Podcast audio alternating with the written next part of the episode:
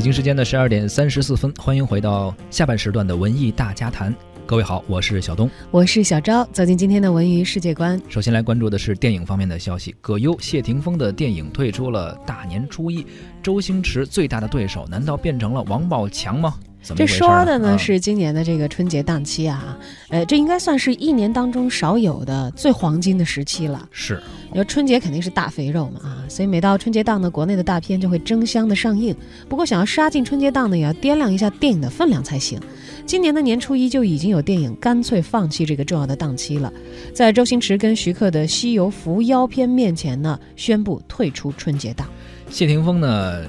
前段时间我们也聊过，他是最近跟做饭是较上了劲啊，包括自己做的综艺节目《十二道风味》，还有演唱会上不给歌迷唱歌，却反而给他们做起了东西吃，就连拍电影也跟葛优拍起了一个叫什么名字呢？叫《决战食神》。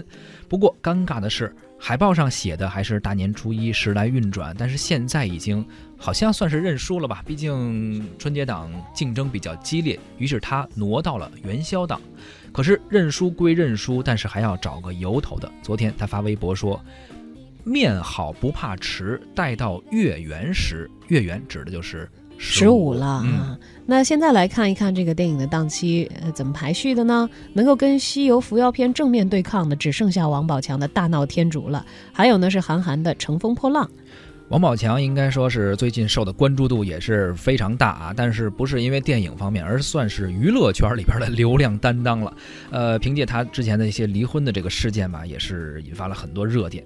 而这部《大闹天竺》也是未映就先火了，几乎没有人不知道王宝强。这个新片在初一就要上映了，不过看剧情来讲，基本上觉得好像是把泰囧的故事重新搬到了印度，重新讲再讲一遍，因为叫天竺嘛，地点大概确定了，所以说很多人认为说想突破原来的这个上限吧，有些困难。毕竟当时黄渤、徐峥、王宝强来说，三个人的组合应该是已经创造了一个这种类型题材电影的。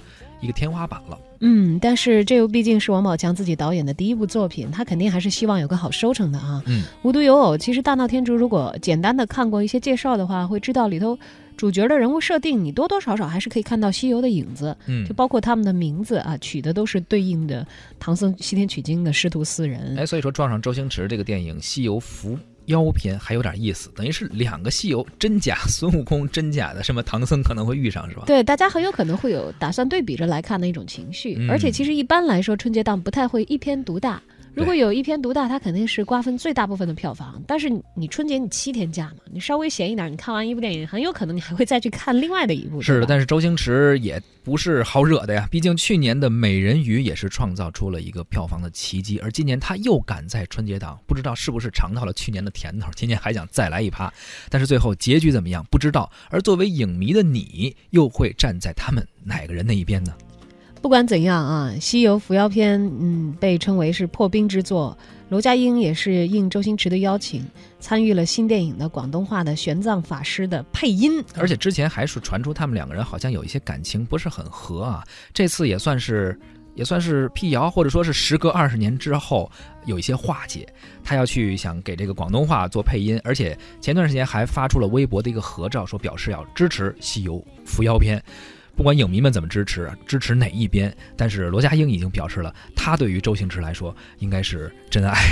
就是大家对于周星驰肯定都会有，嗯，自己的早年的非常喜爱的一个情节在。周星驰其实也在化解，呃，你看上一次是请到了莫文蔚和郑少秋来唱一个主题歌，嗯，是美人鱼的主题曲吧，还是哪个？记不清楚了。美人鱼有一个歌是邓超唱的嘛？对他每一个他的。在后继的片子，就算大家觉得心理期待上知道不太可能是他的作品的新的巅峰，但是仍然会。大家有着跟周星驰的念想啊，对对对，一个是还票，还有一个啊，看看他和当年的那些有情感纠葛的人，这次在幕后，上次是跟这个莫文蔚握手言和，这次又是罗家英，好像似乎化解了多少年大家传他们两个人有隔阂这样的一些事情。所以有时候我们在看电影，看的不是电影本身，有的时候看的是那个时代，看的那个时代的人，看的那个时代的事儿，看的那个时代的情怀和那个时代的爱。在